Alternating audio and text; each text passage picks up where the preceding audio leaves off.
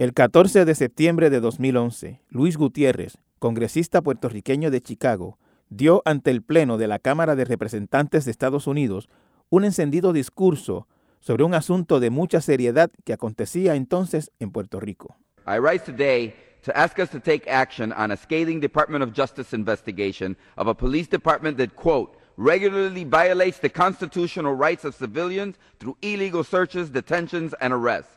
That, quote, continues to demonstrate a deliberate indifference to the public safety and the civil rights of individuals engaging in protected speech activities during protests. A police force where, quote, officers engage in a pattern and practice of unreasonable force and other misconduct to suppress the exercise of protected First Amendment rights. Unos días antes, el Departamento de Justicia de Estados Unidos había divulgado un informe en el que acusaba a la Policía de Puerto Rico de violaciones sistemáticas de los derechos civiles de la población, uso excesivo de fuerza y represión del derecho de la población a manifestarse pacíficamente. También le acusó de llevar a cabo cotidianamente detenciones y registros ilegales. Dos años después, en julio de 2013, el gobierno de Puerto Rico y el Departamento de Justicia de Estados Unidos alcanzaron un acuerdo judicial mediante el cual las autoridades puertorriqueñas se comprometieron a reformar la policía mediante un proceso monitoreado por la Corte. Diez años después, ¿ha cambiado algo?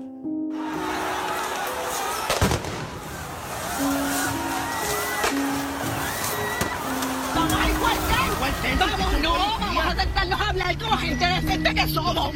Como gente decente que somos. Permiso, permiso. La arrestada alega que le violentaron sus derechos. Se trata del arresto de una mujer maestra del municipio de Atillo, en la isla de Culebra, que quedó grabado en un teléfono celular. Esto En el video de casi cuatro minutos se escucha cuando la persona que graba reclama a la policía que no puede arrestar a la mujer y que lo que cometen es un delito. Ahora nos movemos a Humacao, en donde un hombre murió a manos de un policía durante una intervención cerca del parque de pelota del barrio Buenavista. La División de Investigación de Incidentes de Uso de Fuerza de la Policía informa que se investiga un altercado entre un agente y un manifestante ocurrido durante una protesta en la calle Fortaleza.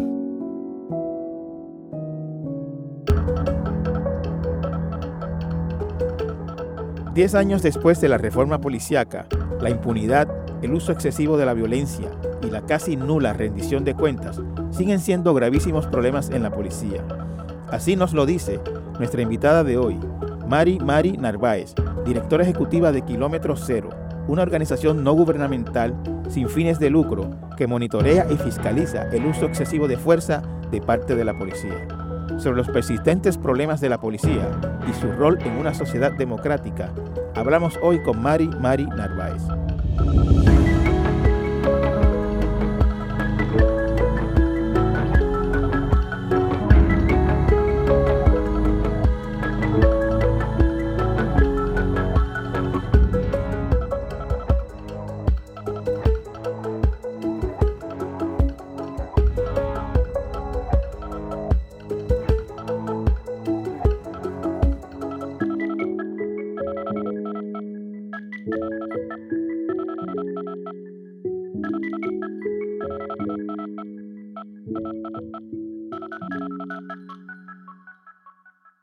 Con nosotros eh, hoy Mari Mari Narváez, que es la directora, ese es el título, de Kilómetro Cero, que es una organización no gubernamental eh, de fiscalización de la violencia del Estado, que en Puerto Rico, eh, principalmente, aunque no únicamente esa violencia de Estado, la ejerce la policía.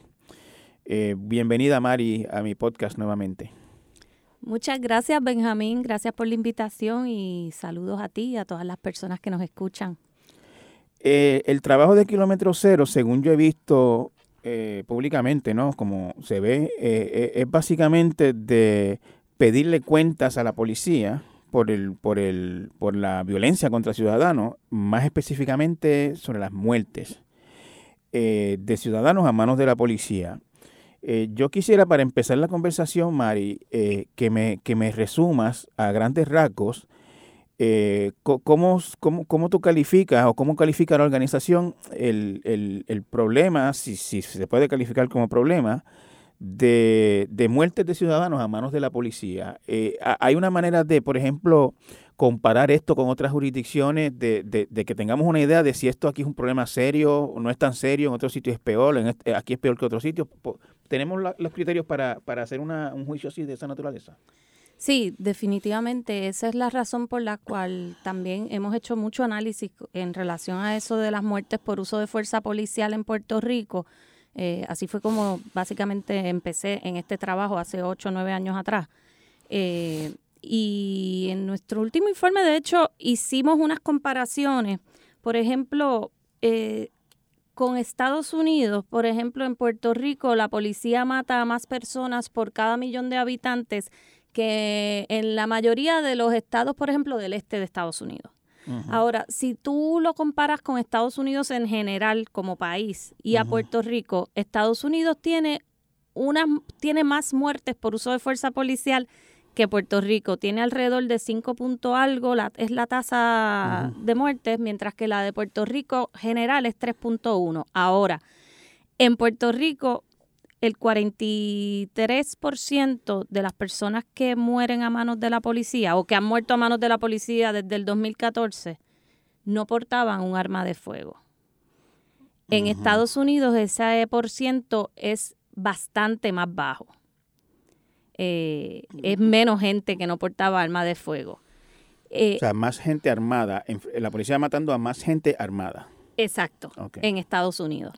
Claro, y en Estados Unidos hay 120 armas por cada 100 personas, incluyendo armas ilegales. En Puerto Rico no, en Puerto Rico hay alrededor de 16 por cada 100 habitantes. A nosotros nos parece que en Puerto Rico hay muchas armas y las hay. Tampoco es que estamos entre los países con menos armas, pero no es el mismo fenómeno de Estados Unidos. Y a mí me parece que los policías aquí van al encuentro con la ciudadanía con esa mentalidad que a lo mejor tiene el policía americano o estadounidense, pensando ah, que todo el mundo está armado y la realidad es otra.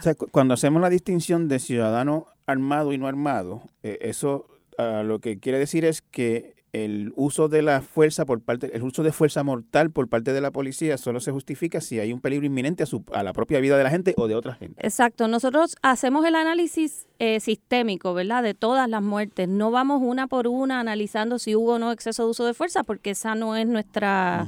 ¿verdad? No, hay, hay veces que no vamos a tener toda la información para, para hacer ese análisis, pero sí podemos, eh, ¿verdad? Con unos indicios hay, hay unos indicios importantes como ese. Si el 43%, casi la mitad de las personas que mueren a manos de la policía no portaban un arma de fuego, hay que cuestionarse la proporcionalidad de esa intervención, si de verdad era un riesgo.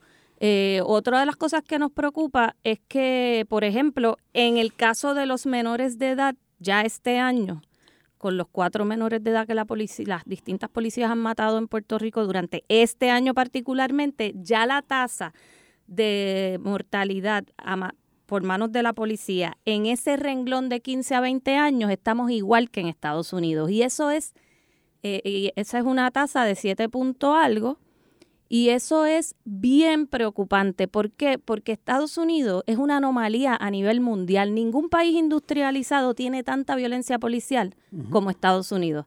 Así que nosotros no queremos parecernos a la anomalía mundial. Nos estaríamos comparando, si nos comparamos con Estados Unidos, con lo peor. Con lo peor. Estaríamos eh, usando como criterio lo, peor, lo, anormal. Y estamos ahí, ahí. Claro. Ellos tienen una tasa general un poquito más alta, pero la de, ya te digo, la de los jóvenes los menores de edad es la misma. Y eso es bien preocupante. Y lo otro que a nosotros nos preocupó mucho y que hasta nos sorprendió recientemente cuando hicimos ese análisis es que en Puerto Rico también se da el mismo fenómeno que en Estados Unidos y es que la mayoría de, o sea, los jóvenes que viven aquí en vecindarios racialmente mixtos, que es donde más afrodescendencia hay, esos jóvenes tienen un riesgo de morir a manos de la policía que es más del doble de los que viven en barrios pobres pero predominantemente blancos. en Puerto, Rico. A nosotros nos sorprendió bastante eso. Eh, pensábamos que el asunto de clase iba a pesar más que el racial. Tal vez, pues, con esa noción de que uno tiene que aquí la raza, ¿verdad? Es más fluida, etcétera pero no fue así. El análisis lo que nos indica es que es el mismo fenómeno, que la, el asunto racial pesa más en tu riesgo de morir a manos de la policía que el de clase, incluso. La, la pregunta, pa- para empezar, es, desde el 2014 hacia acá, ¿cuántas personas ustedes tienen eh, documentadas de muertes a manos de la policía? 85 personas. 85 personas en 8 años aproximadamente. Sí. Eh, es un promedio de 10 por año. 10 por año, eso es casi uno al mes. En, en Puerto Rico a uno se le puede ocurrir que casi una persona muerta a manos de la policía mensualmente eh, es, es alto. normal. Ahora mismo ya vamos por 9 muertos este año. Este año y estamos en el mes 10. Claro, nosotros tenemos nuestra metodología también para contar esas muertes. O sea, yo, yo- quería entrar, vamos a llegar a eso, ¿no? Este, de esas 85 muertes a manos de la policía, eh, ¿todas o cuántas eh, han llegado a tribunales o ha habido un proceso judicial o, ha habido un desenlace legal? Eh, Ese análisis no lo he hecho, eh, no lo he hecho, pero por la experiencia y, ¿verdad? Como he documentado personalmente estas 85 muertes, solo recuerdo de esas 85 dos casos en los que se ha ido a, se han presentado cargos criminales contra, bueno, tres, no, dos, porque el de Cáceres fue mucho antes, perdón. Dos casos. Fue uno el de eh, un muchacho llamado Sandoval de Jesús, eh, que, que murió, eh, que, que la policía lo mata porque él está en su vehículo y supuestamente pues eso es un arma según ellos. Y como pasa con Javier Antonio. Y otro caso de un muchacho dominicano en el 2017, Aneuki, Ujú. que es un policía franco de servicio, que muchos de estos casos son francos de servicio, los policías. Eh, franco de servicio lo mata por una discusión Ese fue el que mató en una en hueva un de comida, truck. en un food truck. en un food truck. Sí. Y, ese, y a esa persona también le presentaron cargos criminales y lo encontraron culpable. Los demás casos no conozco de ninguno. O sea, yo, yo lo que quiero saber es, de acuerdo a la experiencia de Kilómetro Cero, si, si se puede, o sea, si, si la policía investiga a fondo estos casos y hace una investigación, eh, bueno, no es la policía que investiga, entiendo que es el Departamento de Justicia. Si hacen, si, si hacen investigaciones que permiten confiar en que el uso de la fuerza fue, entre comillas, justificado. Para nosotros, eh, esta es la experiencia. El, quienes investigan esos casos de primera instancia es el NIE. Pero el NIE ya no es del Departamento de Justicia, el NIE es del Departamento de Seguridad Cierto. Pública, que es el mismo departamento de la policía. ¿Cierto? De todos modos, aun cuando estaba bajo la, el Departamento de Justicia, para nosotros el NIE, el NIE son policías también. O sea, son como unos primos hermanos Sí, de los yo, policías. yo, yo, yo, yo- o sea, yo lo que quiero saber es si cuando la policía mata a una persona se llega a una conclusión que sea confiable en que fue justificado. Y si no fue justificado, si hay consecuencias. no hay consecuencia. O sea, normalmente ellos, tanto la policía a nivel administrativo como el NIE, exoneran a ese policía, le justifican el uso de fuerza, aunque hay muchísimos casos en los que tú tienes que preguntarte y cuando ves los datos, ¿verdad? Que ves lo de tantas personas que no portaban arma de fuego y, y la policía los mata, personas eh, que, que, por ejemplo, hay un, eh, una pelea en un bar y hay unos policías bebiendo y terminan matando a un individuo desarmado. Eh, casos como esos, tú ves que, que, que no pasa nada. ¿Tú, tú, tú- puedes mencionar un caso específico de alguien no armado? Eh, está el caso de Javier Antonio, que es el menor que ocurrió hace unos meses, que quiero entrar en ese caso en particular eh, más adelante, porque es un caso que está prácticamente ocurriendo en tiempo real frente a nosotros y, y- y quiero saber cómo va esa pesquisa o lo que tú sepas de cómo va esa pesquisa. Eh, ¿Tienes un caso que recuerdes de alguien no armado eh, que fue matado por un policía y en qué, con- y en qué, y en qué terminó ese caso? Sí, muchas veces eh, está el caso, por ejemplo, del de un muchacho que era luchador olímpico, Benjamín Omar Coto, Ese fue el de la Policía Municipal de el San de la Juan. Policía Municipal de San Juan, que supuestamente estaba fuera de hora porque era había toque de queda y estaba dizque, tratando de abrir un negocio en el viejo San Juan donde él trabajaba y le habían dicho que fuera a buscar sus propinas. Este, el muchacho estaba abatido porque lo habían despedido del trabajo, etcétera. Eh, pero el muchacho tenía un punzón, que es como decir esto con lo que tú haces los, grabadi- los grabados, Ujú. ¿sabes? Y entonces lo matan. ¿Pero qué, qué pasó ahí? ¿Que alguien Pues, llamó, alguien lo denunció? El pol- policía municipal estaba allí observando lo que De- pasaba, de lo interviene aparentemente por toque de queda y dice que él era eh, un peligro porque tenía ese punzón. Parece que hubo, ¿verdad? Alguna discusión, pero el muchacho no tenía ningún arma de fuego ni nada por el estilo. La policía tiene que estar adiestrada Estaba para sol- intervenir. estaba solo el policía que intervino solo, con él. Sí. Estaba, eh, tiene que estar adiestrada para intervenir con la gente sin matarla. Claro. ¿Sabes? Un muchacho que de hecho, este, conocido a sus amistades, era un muchacho que representaba a Puerto Rico a nivel internacional en, en lucha olímpica, que era estudiante en el Interamericano, muchacho bueno.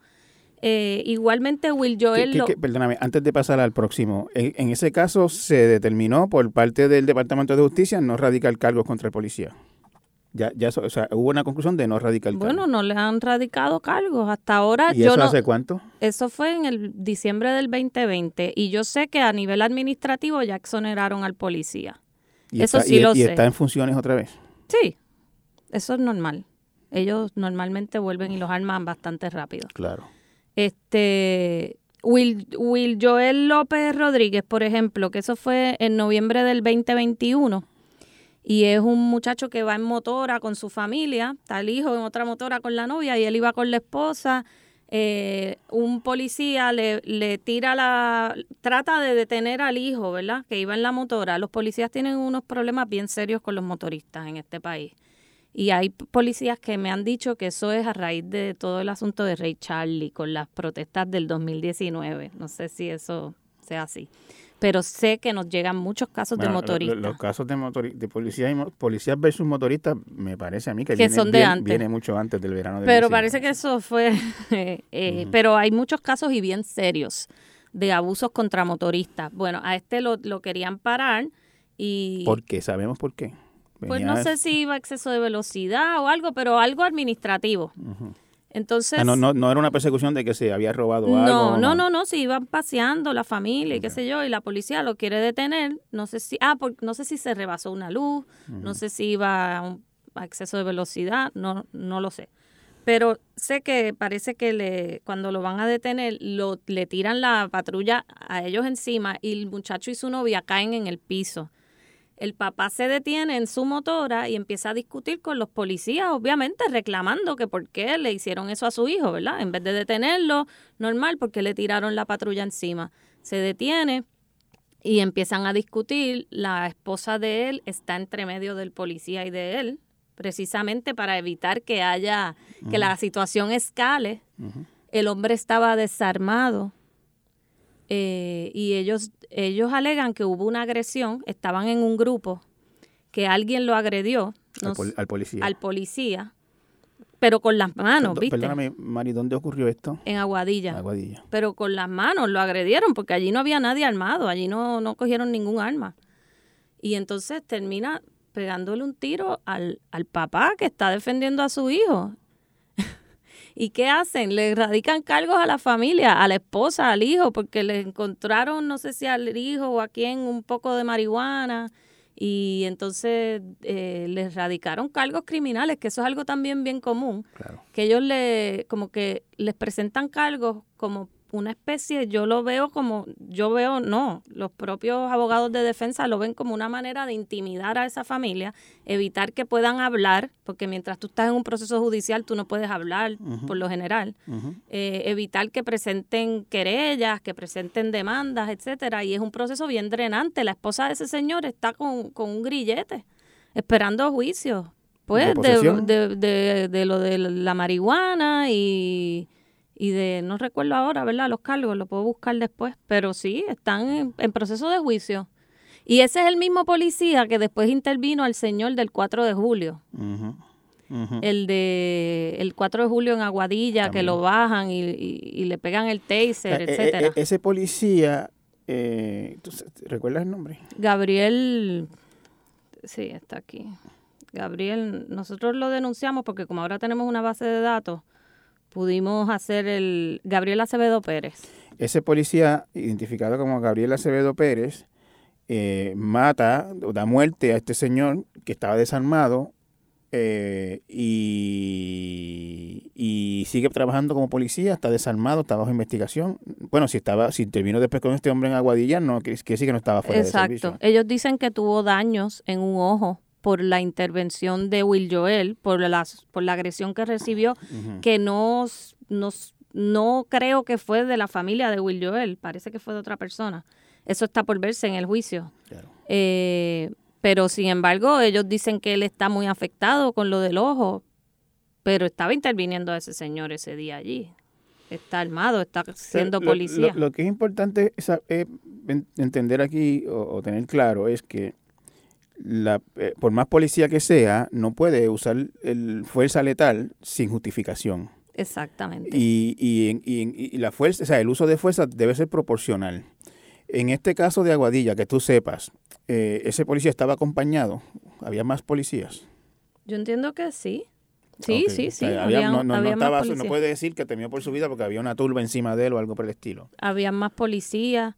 Eh, el uso de fuerza siempre tiene que ser precisamente, ¿verdad? Para no tener que llegar al punto de, matar a una persona, a menos que sea una situación absolutamente eh, de, de, peligro inminente. ¿Para el policía o para otra persona? Para otra persona, pero, pero como aquí no hay una, un sistema de rendición de cuentas, ni un sistema independiente, eh, ¿verdad? Que pase que pase juicio sobre eso, que haga esas investigaciones y que, y que los actos de uso de fuerza excesiva o cualquier otro acto ilegal de parte de la policía tengan unas consecuencias legales, disciplinarias, hasta económicas, pues es como si una vez tú eres policía ya tú tienes licencia para, para lo que quieras. Yo, empecé preguntándote, tú has documentado 85 casos de muertes de ciudadanos a manos de la policía desde el 2014 hacia acá, el 43% de personas no armadas y,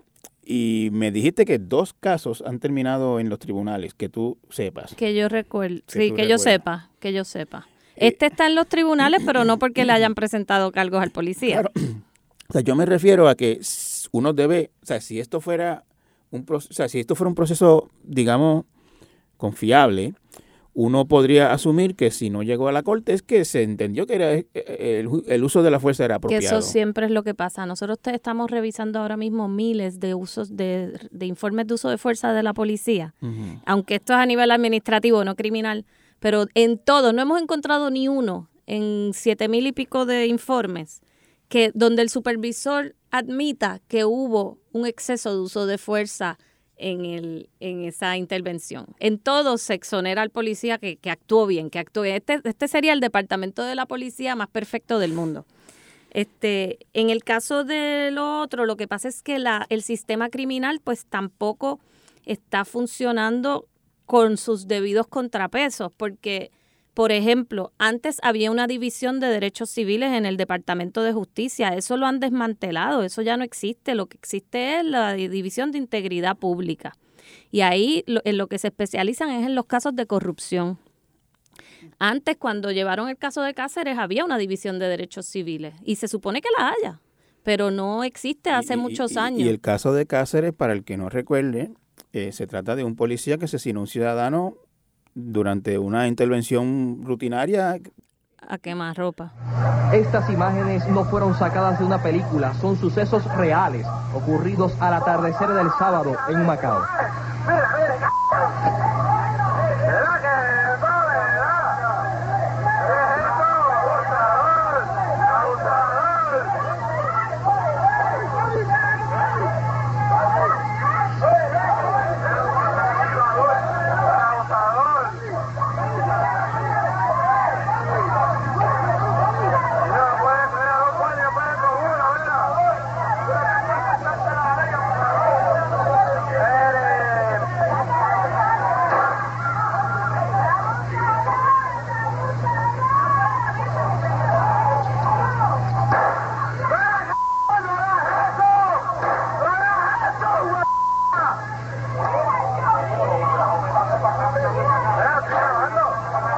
Escucharon seis detonaciones, de las cuales cuatro alcanzaron a la víctima identificada como Miguel Cáceres Cruz, de 42 años. A quemarropa y un detalle súper importante, grabado en video. Si no hubiese sido grabado en video, sabe Dios qué hubiera pasado con ese caso. Definitivamente. Hubieran, o sea, eh, no, hubiese, no hubiese habido manera de, de, de que alguien reconociera que fue un ataque totalmente abusivo, como quedó demostrado que fue, porque estaba todo grabado en video desde el principio. Definitivamente. Entonces, esos contrapesos tienen que existir, no solo por las muertes por uso de fuerza, por la misma violencia doméstica, por ejemplo, entre agentes. Porque si ya tú sabes, ya de por sí el sistema va a proteger al policía porque es parte del sistema. El policía navega el sistema. El sistema necesita de la policía para producir informes, para producir investigaciones. Los fiscales de ordinarios trabajan mano a mano con los policías todos los días. Pues tienen que haber unas divisiones especializadas dentro del sistema de justicia criminal donde hayan fiscales independientes, ¿verdad? O que no sean los mismos fiscales que están día a día con esos policías, eh, que puedan pasar juicio y que además, obviamente, tengan una perspectiva eh, que es la que nosotros queremos que haya, que tengan una perspectiva no solamente legalista, sino de derechos humanos, ¿verdad? Donde, donde es central que ese uso de fuerza sea proporcional, sea razonable, tenga un objetivo legal y sea escalonado en el caso, en la mayoría de los casos. O sea que lo que existe en Puerto Rico ahora mismo con este tema de la violencia policíaca es, como diríamos en buen boricua, el cabro velando las lechugas. Sí, definitivamente. Porque la, la, la, entonces lo que yo, yo, quisiera que me mencionara, si lo conoces, un, un ejemplo de un sistema donde pues haya un buen sistema de contrapeso en el caso de violencia policíaca. En miles de ciudades en el mundo hay por lo menos, no te estoy diciendo que eso resolvería el problema de la violencia de Estado, ¿verdad? Eh, porque es un problema que, que, que va a requerir de, de muchos otros asuntos.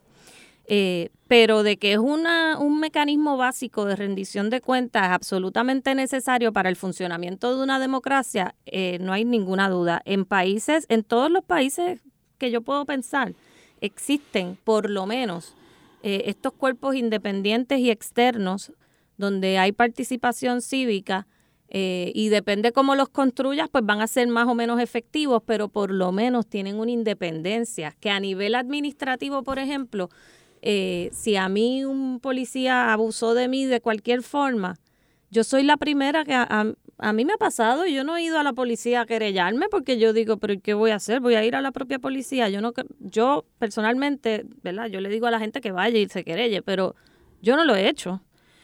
Este, Y mucha gente no lo hace porque obviamente no es confiable, ¿verdad? Si hubiese un ente externo, pues sería más confiable. Y si uno viera, si el propio policía que está ahí, incluyendo los buenos policías que van con la mejor intención a trabajar allí, eh, vieran que, que existe un unos mecanismos que van a ser robustos, porque como saben que hay unas protecciones, tienen que ser más robustos todavía, y vieran que los actos ilegales o los actos abusivos o los actos excesivos tienen unas consecuencias desde el primer día que tú entras a esa, a esa agencia, entonces no terminaríamos teniendo agentes que han, este por ejemplo, este es el segundo muerto, el del Gabriel Este.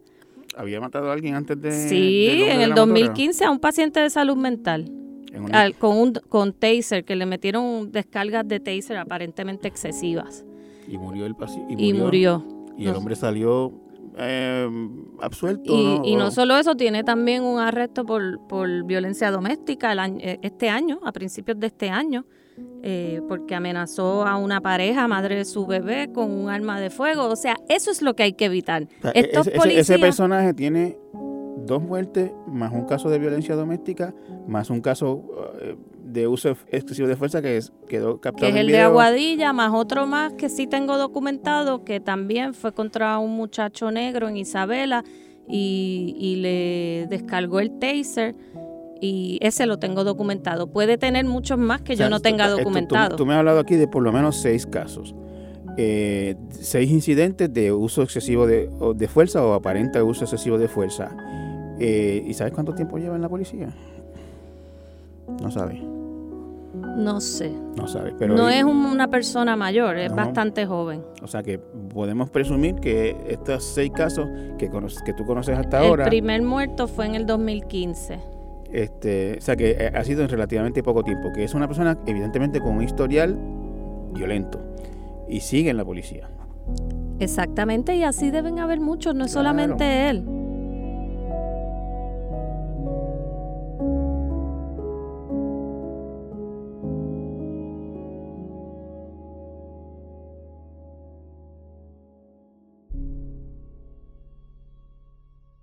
Sabemos que para nuestros escuchas es importante mantenerse bien informados. Por eso hoy les ofrecemos tres meses gratis en la suscripción mensual de El Nuevo Día. Para más detalles visita elnuevodía.pr slash en diario.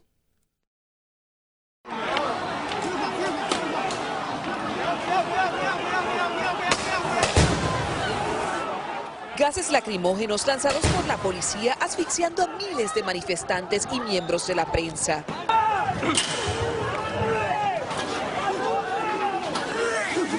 Heridos tras enfrentamientos cuerpo a cuerpo entre policías y civiles.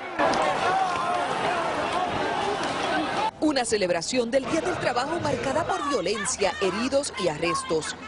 Hay un problema, por lo que tú me estás diciendo, hay un problema sistémico en la policía. Exacto, que no es uno, no es el caso de fulano y, el, y de Mengano, esos casos son unos ejemplos. O sea, el policía ve, el policía que está en la calle ve que su compañero se le fue la mano con un fulano, este, si es un policía nuevo, dice, wow, esto le va a costar el trabajo o una suspensión a este, y lo ve que sigue como si nada, pues se va regando esa cultura. Exactamente. En la policía. Esa es la cultura de impunidad que en un, en un cuerpo como este no, no puede existir en una y en, en, un país que aspira a ser democrático, ¿verdad? Claro. Y la propuesta de Kilómetro Cero es un ente independiente que, que sea el que se encargue de investigar estos asuntos. Bueno, nosotros tenemos muchas propuestas, pero en términos, y, y, también trabajamos, ¿verdad?, los temas de, de agresiones en, la, eh, en las protestas, el derecho a la protesta, libertad de expresión, el tema de, violencia de género dentro de la policía, que hay un problema de impunidad también muy grande. Eh, pero sí, una de nuestras propuestas es esa. Eso no va a resolver el problema, ¿verdad? Así que nosotros damos talleres comunitarios, nosotros creamos eh, monitores ciudadanos eh, de la violencia de Estado, pero también eh, hacemos trabajo comunitario acerca de nuestra noción de seguridad pública, de qué es lo que las comunidades verdaderamente necesitan como seguridad pública, eh, para, para que un poco promover que la seguridad pública no es la presencia policial, que la seguridad pública no es que haya una patrulla pasando por mi casa constantemente, sino que es algo más dirigido a tener trabajos dignos, a que una comunidad esté bien alumbrada, a que una comunidad tenga eh, servicios de salud, que tenga las escuelas que sean buenas, que estén abiertas. O sea, es una noción mucho más amplia de derechos humanos que simplemente, ¿verdad? La seguridad pública que nos quieren vender, que es la de la punitividad, la de la criminalización de los barrios pobres y de las personas negras y la y la cultura de pues de que el patrulleo es lo que nos va a salvar. Eh, tú mencionaste eh, que el caso de este policía de Aguadilla, que tiene seis querellas, más el otro que le dio un puño a un manifestante, también fue el que agredió a unas personas durante otra manifestación. Si hoy yo quiero saber que si el policía que me paró y me maltrató eh, tiene un historial, ¿es fácil de averiguar? No no es fácil de averiguar, pero yo espero que nosotros en Kilómetro Cero vamos a hacer ese trabajo un poquito más fácil ahora, porque al haber ganado una demanda en el Tribunal Supremo contra la policía, el Tribunal Supremo decidió que la policía nos tenía que entregar los informes de uso de fuerza. Cada vez que la policía utiliza la fuerza contra la ciudadanía, ellos tienen que documentar esa fuerza. Eh, define qué es usar fuerza, Mari. Eh, ¿Qué, qué, es usar fuerza por parte de la policía? Pues, bueno, el uso de fuerza realmente es desde la mera presencia policial, ¿verdad? eso es uso de fuerza, pero... Detener a alguien que iba a hacer esa velocidad y darle un ticket cordialmente, eso no es uso de fuerza. eso no es uso de fuerza. Aunque hay un mínimo, sí, que es la presencia policial, pero eso no se tiene que documentar aún. Debía documentarse de otra manera, eh, no, de, no como uso de fuerza. Pero el uso de fuerza es si yo tengo que hacer un agarre de manos, si yo tengo que usar el taser, si yo tengo que, dar un macanazo. Dar un macanazo. Hay a veces los agarres de cuello. Eh, obviamente el uso del arma de reglamento. El remover gente. Los gases lacrimógenos. Claro, claro. Ese, eso es uso de fuerza. Y nosotros estamos creando una base de datos por lo menos con todos los informes que hemos recibido de la policía, que son desde 2014 hasta 2021. Por lo menos ahí tú vas a poder ver cuando esté funcionando esa base de datos, ya la tenemos a nivel interno, pero cuando sea pública vas a poder ver si ese policía tiene un historial de uso de fuerza, ¿cuál es? Claro, el mismo monitor en sus informes, eh, ¿verdad? Él dice que, que la policía no está documentando todos los usos de fuerza. Así que ahí no va a estar todo. Pero por lo menos esto, esto que sabemos de este policía que te mencioné, en el caso del capitán Rivera, que ahora me acordé que es capitán, eh, que es el del viejo San Juan, que, que le dio el puño al, a la persona sin hogar, nosotros hicimos una solicitud de información para eso particularmente. 11 de la noche en el viejo San Juan y la policía comenzó a disparar múltiples bombas de gases lacrimógenos. La multitud corría despavorida. Unos pocos se quedaron en las calles denunciando lo que para ellos fue una violación de su derecho a expresarse. ¿Y lograron, y, ya le respondieron? Sí. Y por eso sé que tiene 14 ah, querellas en su expediente. Ok. Mari, eh, mencionaste eh, cuatro menores este año muertos a manos de la policía. El caso más notorio de todos esos es el del joven Javier Antonio eh, Cordero, Cordero Nevares. Nevares, que en, si mal no recuerdo fue en Santurce, que, que venía la, no mentira, no, en Puerto Nuevo. Fue por, sí, Puerto Nuevo, Puerto Nuevo, Que venía la policía persiguiéndolo en un carro robado, que había sido reportado robado un par de horas antes, que eso como que nunca se explicó bien cómo fue que tan rápido estaba la policía detrás de él eh, lo, le hacen una encerrona en una calle sin salida y allí le hacen, no recuerdo el número, creo que fueron como más de 60 disparos. Y como 14 o 15 le hicieron impacto Al, muchacho, que estaba desarmado. Eh, había una investigación sobre ese caso. Este, entiendo que había 8 o 10 policías bajo investigación. Me parece que la mayoría, si no todos, recién graduado o incluso en, todavía en adiestramiento. ¿Se sabe algo del curso de esa investigación que lleva ya unos cuantos meses? Eh, yo había sabido que originalmente se le asignó a una fiscal en integridad pública que aparentemente no tenía ninguna experiencia en este tipo de casos. Eh, era una fiscal que venía precisamente aparentemente de las desplazadas de la AE, o sea, una abogada de la AE que pusieron de fiscal acá, o sea, y que la gente del NIE que estaba a cargo tampoco tenía experiencia. Eso lo supe de forma informal, ¿verdad? Con fuentes. Eh, sé que se está investigando el caso, pero no sabemos si van a presentar cargos, etcétera. El problema de eso es que si pones una persona que no tiene experiencia, la investigación no se hace bien, el caso no va a prosperar en corte. Claro. Eh, ¿Tú has eh, estado en contacto, sé, porque salió en las noticias con la mamá de ese muchacho? ¿Ella, no tiene información tampoco? No. Sobre la investigación, solamente pues se le dijo eso, que, habían cambiado a la fiscal, ¿verdad? Que, que, que es, común.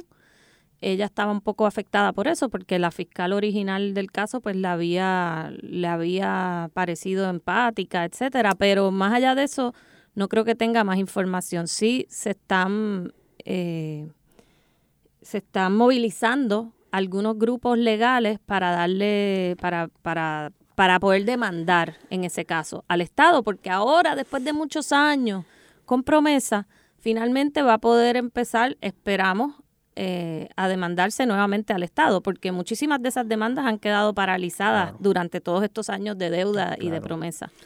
O sea, ese caso ocurrió en agosto a principios de agosto estamos haciendo esta entrevista que no va a ser publicada mañana, pero estamos hablando ah, casi a finales de octubre. Eh, y, no, y nada se sabe de ese caso todavía. Eh, los otros tres casos, eh, Mari, cuéntame de, qué se tratan esos casos. Está el caso de Cristian José Rodríguez, un muchacho de 19 años. Nosotros documentamos ese caso y lo, y lo dimos a conocer A él lo matan dos semanas antes que a Javier Antonio, fue la Policía Municipal de San Juan. Muy buenas tardes. El hombre que aún no ha sido identificado murió esta tarde a causa de un disparo en centro médico. Esto tras un incidente con varios agentes de la policía. Iba sin tablilla en la motora. Así que cuando la policía va a intervenirlo porque no tenía tablilla, el muchacho trata de escabullirse. Eso es común, eso lo he visto mucho en casos de motoristas. ¿Por qué? Porque les tienden a confiscar las motoras y ellos quieren proteger su motorita, tú sabes. Más son jóvenes y pues tú sabes. Eh, el muchacho parece que se empieza a escabullir y pues finalmente la policía se emprende, una persecución vehicular por una motora sin tablilla. O sea, esto no es por un asesinato, esto no es por un robo de vehículo, no es por nada, por una motora sin tablilla. Emprenden una, una persecución vehicular contra el muchacho y ellos alegan que él fue a agarrar un supuesto rifle que tenía en la mochila y ahí le disparan y lo matan. El rifle de la mochila que no sé cómo él iba a ir a agarrar el rifle porque estaba tirando cambios, está en una motora, está eh, huyendo de la policía, etcétera. Era un rifle de gocha, de perdigones, porque iba a jugar al parque con unas amistades. El muchacho se dedica, ¿sabes? Le gustaba eso.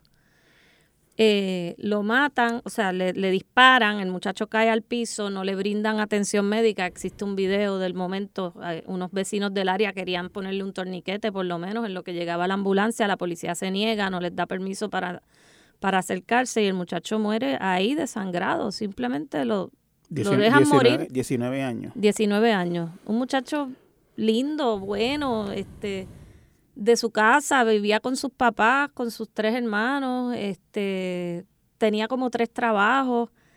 Eh, o sea, yo creo que en ese caso, por ejemplo, son todos estos prejuicios los que juegan. Era negro.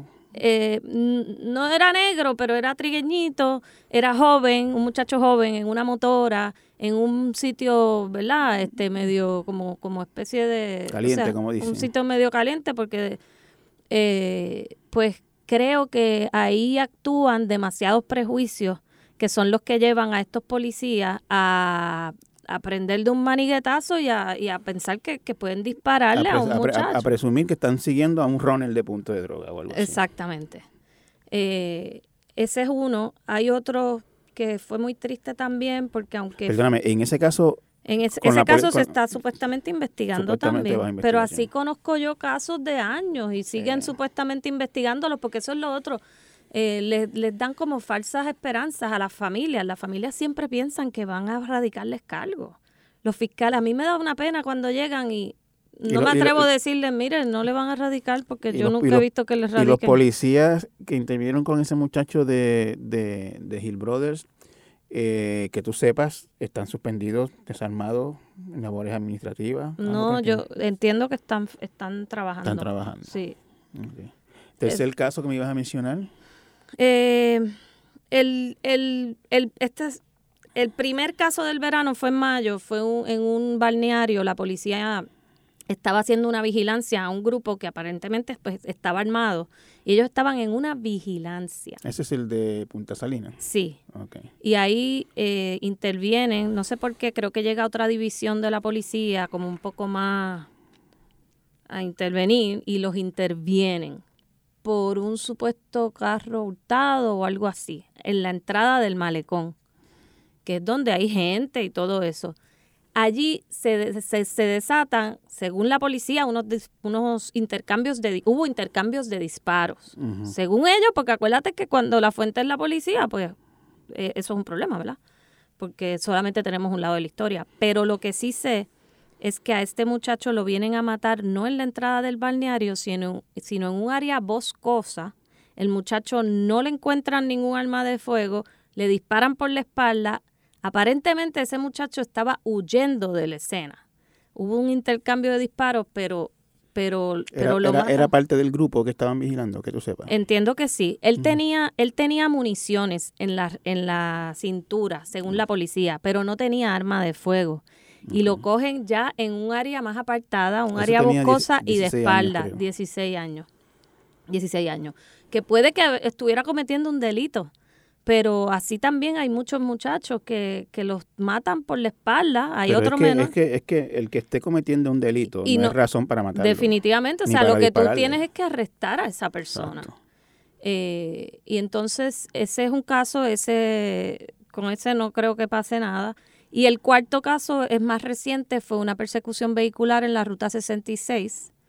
Y, y bueno, eh, dice la policía que hubo intercambio de disparos. A mí me han dicho fuentes que las órdenes eran no perseguir ese vehículo. Se persiguió.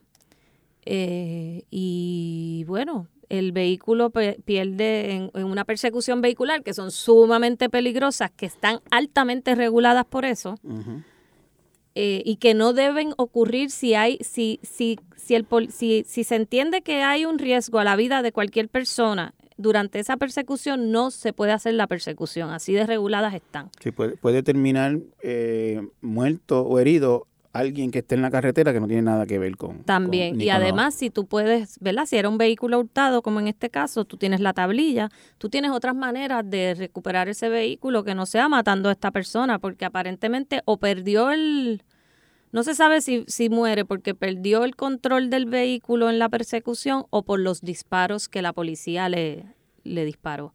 Pero lo cierto es que era otro menor de edad. Y tengo un... Y, perdóname, ¿y este qué edad tenía? Este tenía, creo que... Vi que mencionaste uno de 19. Quiere decir que para efectos de ustedes, mm, menos de 21 es menor. Exactamente, sí. Este muchacho, eh, Ángel Agustín Galvez Rodríguez, es el un- último, tenía 18 años. 18. Eh, así que sí, para nosotros hasta 20 años es menor. Y hay un quinto caso que también fue el mismo día de Javier Antonio, que también fue en la Ruta 66, un muchacho de 19 años al que no mataron, pero por poco lo matan. Le pegaron como 7, 8 tiros. Eh, estaban eh, también una persecución vehicular. Eh, no tenían armas los muchachos. No les, no, les, no les pudieron confiscar nada. Se baja del carro porque pierde el control y se baja del carro y levanta las manos y les dice, yo no estoy armado, yo no estoy armado. Aún así la policía le pega siete, ocho tiros en el cuerpo. Ese muchacho no está, no está muerto de milagro. Y después le dieron una paliza y lo mandaron para el hospital y allí le tuvieron que reconstruir el, el intestino y de todo. Y ese está, pues supongo yo que lo están investigando. Vamos a ver.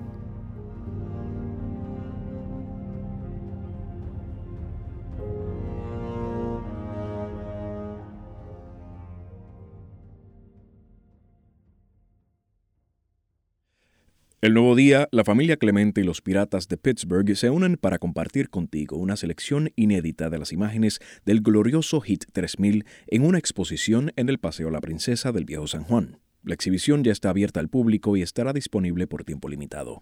No te la pierdas. Esta tarde, mientras hablamos con ustedes, el Departamento de Justicia de Estados Unidos ha radicado una demanda en el Tribunal Federal para obligar, que esto es insólito, porque si hay unos señalamientos de este tipo, el gobierno tendría que cumplir con ellos sin que se les obligue. Pues han presentado una demanda para que el Tribunal Federal obligue al gobierno de Puerto Rico y a la policía que no han hecho caso a estos señalamientos a cumplir con las directrices que se le impartió en el año 2011. La famosa reforma policíaca, eh, en alguna manera ha impactado, mejorado, cambiado, modificado de alguna manera estos, estos procesos, tanto de cómo la policía interviene, al igual que qué pasa después de una intervención que resulte en uso de fuerza. ¿Hay algo que se puede decir que la reforma de la policía ha resuelto en relación a esto? Bueno, la reforma de la Policía de Puerto Rico es la única, desconocemos por qué, de todas las jurisdicciones de Estados Unidos que no impuso un cuerpo independiente de supervisión de la policía. Así que en ese aspecto, en el de la impunidad, etcétera, y las investigaciones, eso no ha cambiado mucho. Eh, ahora sí, las investigaciones internas las tienen que hacer en un periodo de tiempo que nunca cumplen, y no es que lo diga yo, lo dice el propio monitor en sus informes. ¿Los multan o algo por eso? No, no, nunca pasa nada. Lo que hace es que el monitor hace un informe y dice que están incumpliendo en un montón de cosas, ¿ves? Como aquí. Todo es eh, incumplimiento, incumplimiento, incumplimiento. Pero el tribunal no toma medidas más allá de eso. Eh, habrá unas mejorías a largo plazo. Lo que pasa es que esto lleva casi 10 años. O sea, y todavía estamos en una etapa bien, bien rudimentaria de la, de la, de la, de la reforma y se han gastado cientos de miles de dólares en esto, cientos de millones de dólares, porque son por lo menos 20 millones de dólares al año y ya vamos para 10 años. Eh, es muy poco el impacto que ha tenido esa reforma. Yo no sé. yo, yo, te lo pregunto porque tú y yo somos veteranos en esto, llevamos muchos años observando esto, aunque lleves ocho años en kilómetro cero, llevas mucho más tiempo observando y viendo el, perdón. Es que empecé bien joven. Claro, claro, y yo, y yo también. este, a lo que quiero decir es que no se ven cambios notables en las actuaciones de la policía desde la demanda para acá. No, no, no, puedo. y, tenemos que recordar que, la, que la demanda surgió por una investigación del Departamento de Justicia de Estados Unidos que encontró violaciones de derechos civiles y humanos cotidianos pues, de parte de la policía en intervenciones, uso excesivo de fuerza, muerte sin explicar, corrupción, 20 cosas más por lo menos desde el 2014 para acá no ha habido menos muertes por uso de fuerza. Eh, yo veo que el, asunto de las protestas, para mí, que sigue igual. igual o peor, porque yo creo que peor, porque incluso cuando la huelga de la Universidad de Puerto Rico hubo muchos abusos, pero no se usaban esas armas menos letales que se usan ahora y que se usan de forma indiscriminada contra personas ancianas, contra personas que están huyendo de gases lacrimógenos y les pegan esas balas. Eh, yo lo veo peor en ese aspecto. Sí, y, y, también sabemos que, por ejemplo, el mismo monitor de la policía, aunque fue mucho tiempo después, encontró uso excesivo de fuerza en las protestas del verano del 19. Tampoco hubo ninguna consecuencia con eso. Chaos in the heart of San Juan.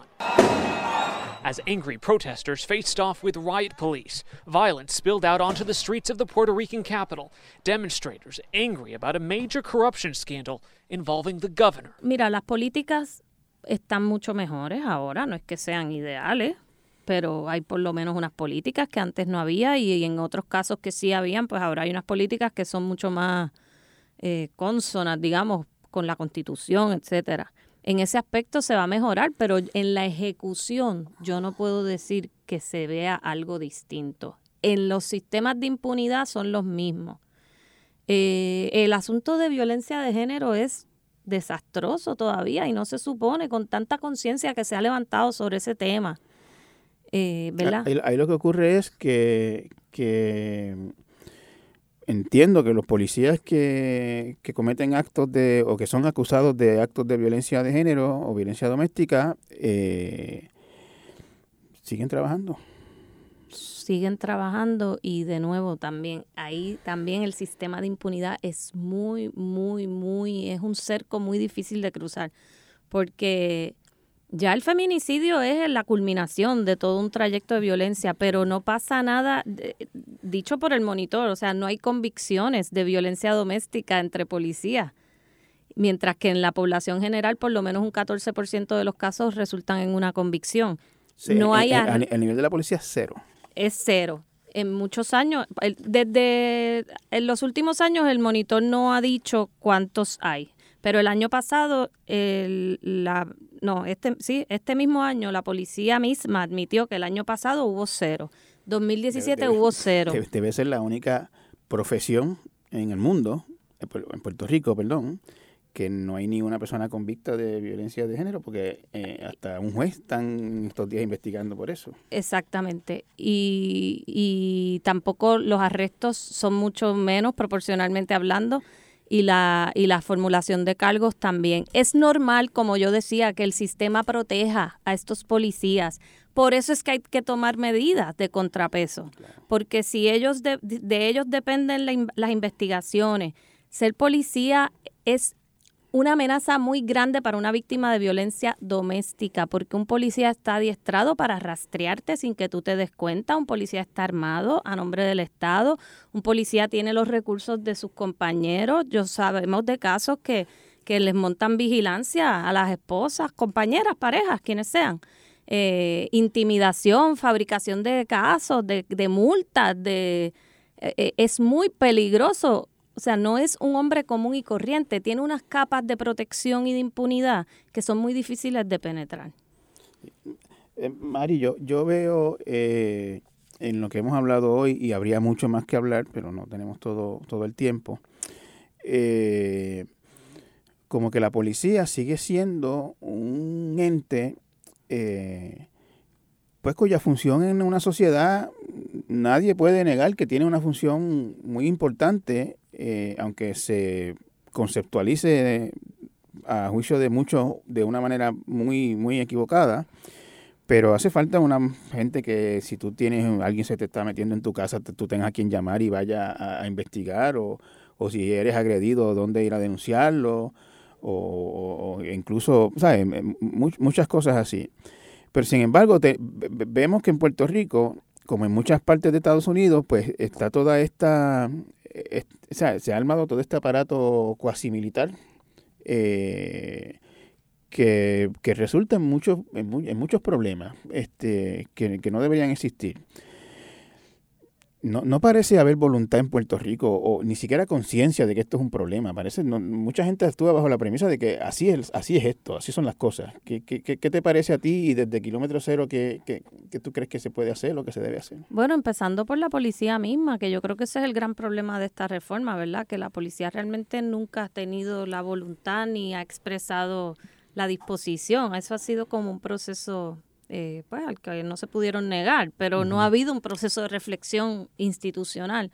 Pero sí, en general, por eso yo creo que esa es la gran importancia del trabajo que hacemos, que es el cambio de esa cultura hacia una cultura verdaderamente democrática, porque a nosotros nos hicieron creer que sí, que vivíamos en una gran democracia y aquí la gente piensa que vive en una gran democracia y sí, hay unas capas de democracia, pero nosotros no tenemos la cultura democrática que aspiramos a tener. O sea, eh, incluso las personas que quieren este, ser Estado, que son un montón y todo eso, y admiran tanto a Estados Unidos, son los primeros que, que, aplauden cuando la policía mata a una persona, por la razón que sea. O, agrede durante una manifestación. O agrede. Entonces, eso es una paradoja incomprensible. hay, 10.000 personas protestando y una tira una piedra y, y, y los 10.000 cogen gases lacrimógenos. Exactamente. Entonces, eso para nosotros es bien importante para el país que querramos construir, el que sea, sea bajo la estadidad, sea una, república independiente, sea...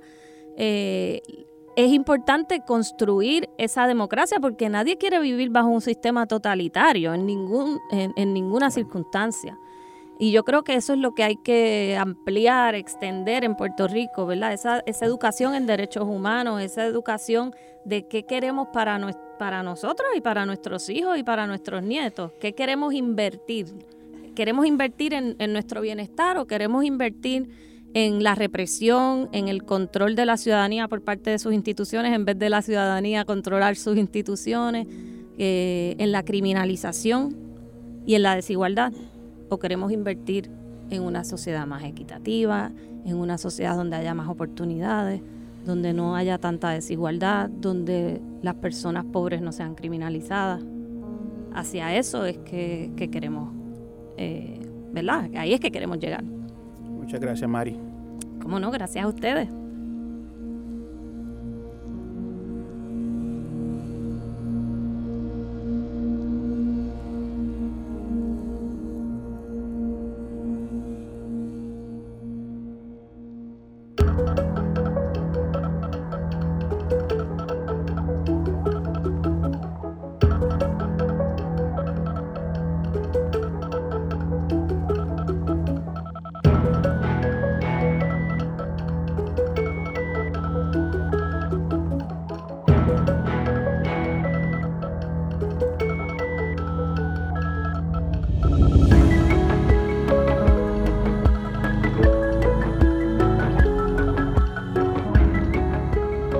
Torres Gotay Entrevista es una producción de Jeffar Media.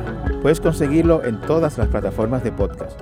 Agradecemos que lo escuchen y lo compartan. El diseño de sonido fue de Víctor Ramos Rosado. Producción por Laura Pérez Sánchez. Producción ejecutiva Celimar Colón. Denis Rivera Pichardo es el editor audiovisual. Rafael Lama Bonilla es el director general de Jeffar Media. Los esperamos la próxima semana con otra interesante conversación.